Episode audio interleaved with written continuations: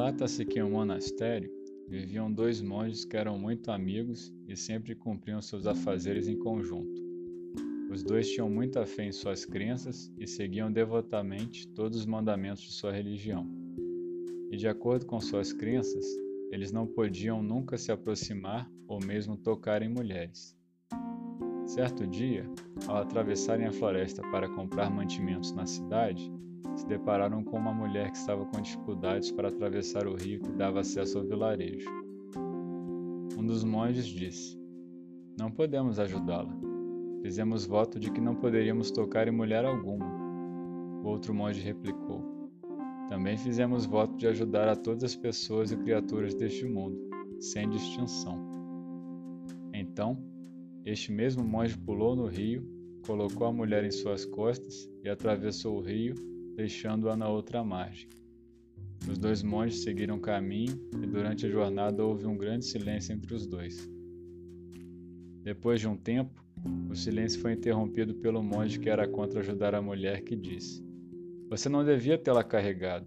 Ela vai ser um peso para a sua caminhada. O outro monge respondeu: Eu deixei a mulher na margem do rio. No entanto, você é quem a está carregando.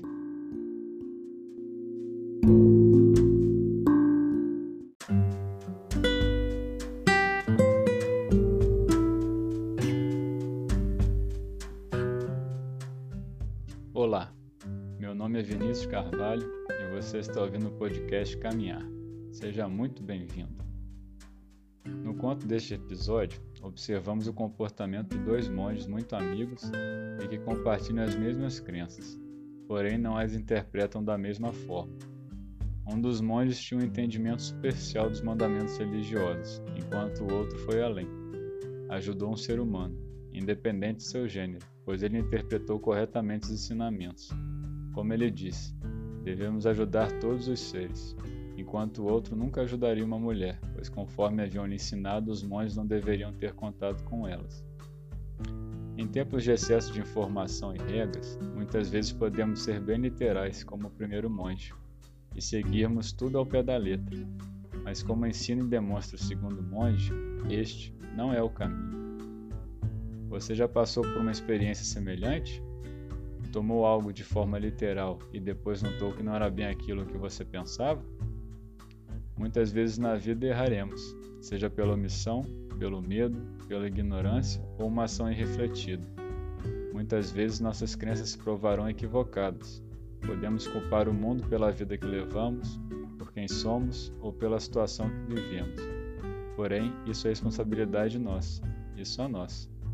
Se somos boas pessoas, gentis e honestas, é uma escolha nossa e de mais ninguém. Do mesmo modo, se somos desrespeitosos, enganadores e egoístas, nós tomamos este caminho. Ninguém pode controlar o seu comportamento ou os seus pensamentos. É você que permite que a televisão, a internet, as pessoas com quem você interage te direcionem para o caminho que estás hoje. Se você quer mudar, a consciência da vida que vives é o primeiro passo. O monge que não ajudou a mulher no rio não foi mais o mesmo. Aprendeu algo, graças ao outro monge, e certamente teve outra visão dos ensinamentos religiosos. Assim como ele, espero que você também seja capaz de analisar profundamente suas crenças, desejos, comportamento. Será que minhas ações são superficiais e fúteis? Ou relevantes para os outros? Será que exerço adequadamente meu papel em minha família? Faço bem meu trabalho visando o bem da sociedade? Estudo e me esforço para reconhecer o empenho e o carinho dos meus pais para comigo? Espero que essas reflexões possam lhe ajudar a caminhar melhor. Esta é a interpretação que tive desta história e as reflexões que fiz a respeito. Você pode não concordar com o que eu disse, pode pensar diferente. Esta é apenas uma narrativa como outra qualquer o intuito aqui é um só: provocar a reflexão e uma mudança para melhor.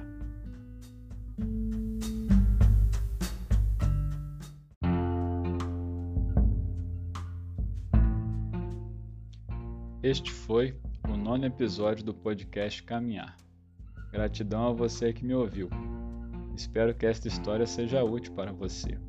Se você gostou deste episódio, compartilhe-o se você quiser entrar em contato comigo, comentar algum episódio ou fazer alguma crítica ou sugestão, envie um e-mail para podcastcaminhar.gmail.com. Nos vemos no próximo episódio. Até mais!